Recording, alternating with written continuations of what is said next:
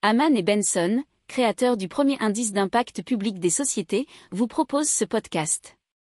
Haman Benson. Le journal des stratèges. Boris Kalt.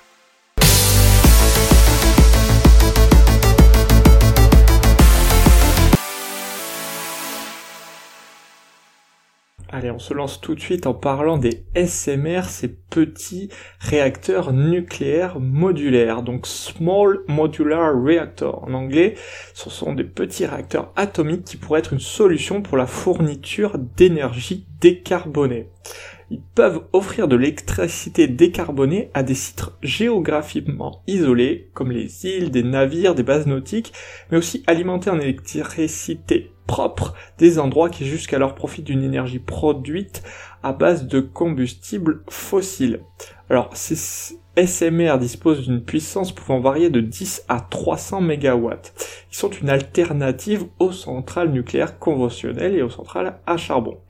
En France, ils sont soutenus par EDF et le CEA, Centre d'énergie atomique. Le projet français s'appelle Neward, qui serait bien positionné pour faire avancer la transition énergétique. Le plan de relance français prévoit un budget de 170 millions d'euros pour accélérer la recherche sur les petits réacteurs modulaires. Allez, on vous parle maintenant d'énergie hydrolienne avec Orbital Marine Power. une hydrolienne, qu'est-ce que c'est? C'est une turbine placée sur euh, les fonds marins dont les pales transforment en électricité les courants de marée de la même manière qu'une éolienne transforme l'énergie du vent. Très facile à comprendre du coup. Alors on parle surtout des Écossais d'Orbital Marine Power qui ont déjà été connus en 2017 pour avoir lancé un premier prototype qui s'appelait SR2000. Il s'agissait déjà de la turbine sous-marine la plus puissante du monde.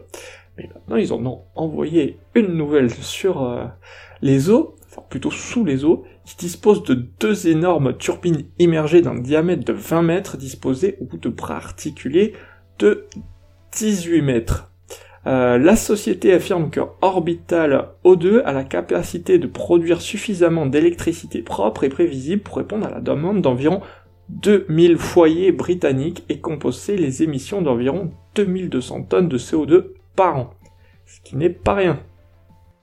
N'oubliez pas de vous abonner au podcast, mais pourquoi pas aussi à notre newsletter La lettre des stratèges qui est gratuite, vous en trouverez dans les infos de l'émission, mais aussi sur notre site internet Aman Benson Stratégie, rubrique média La lettre des stratèges. Allez, on parle d'impression de meubles 3D fabriqués en plastique recyclé et ce sont les chercheurs du laboratoire LF2L de l'université de Lorraine de Nancy qui planchent sur le sujet.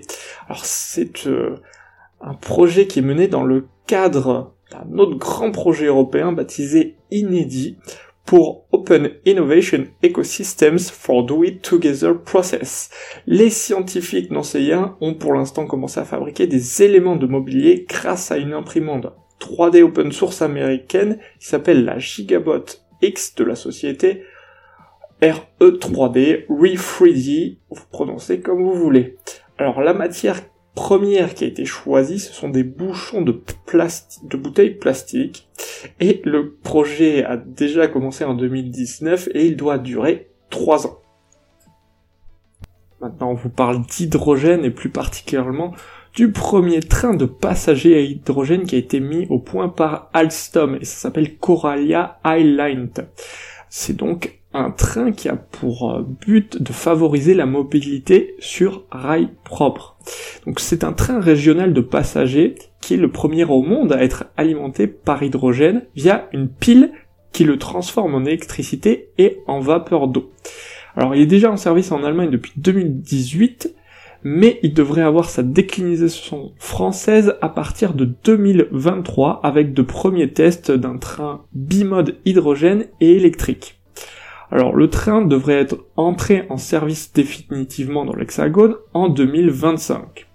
Euh, Alstom a déjà reçu une commande de 12 de ces trains pour la France et estime qu'à terme, un tiers et la moitié des 1200 trains régionaux électriques diesel du parc français pourront être remplacés par le modèle bimode.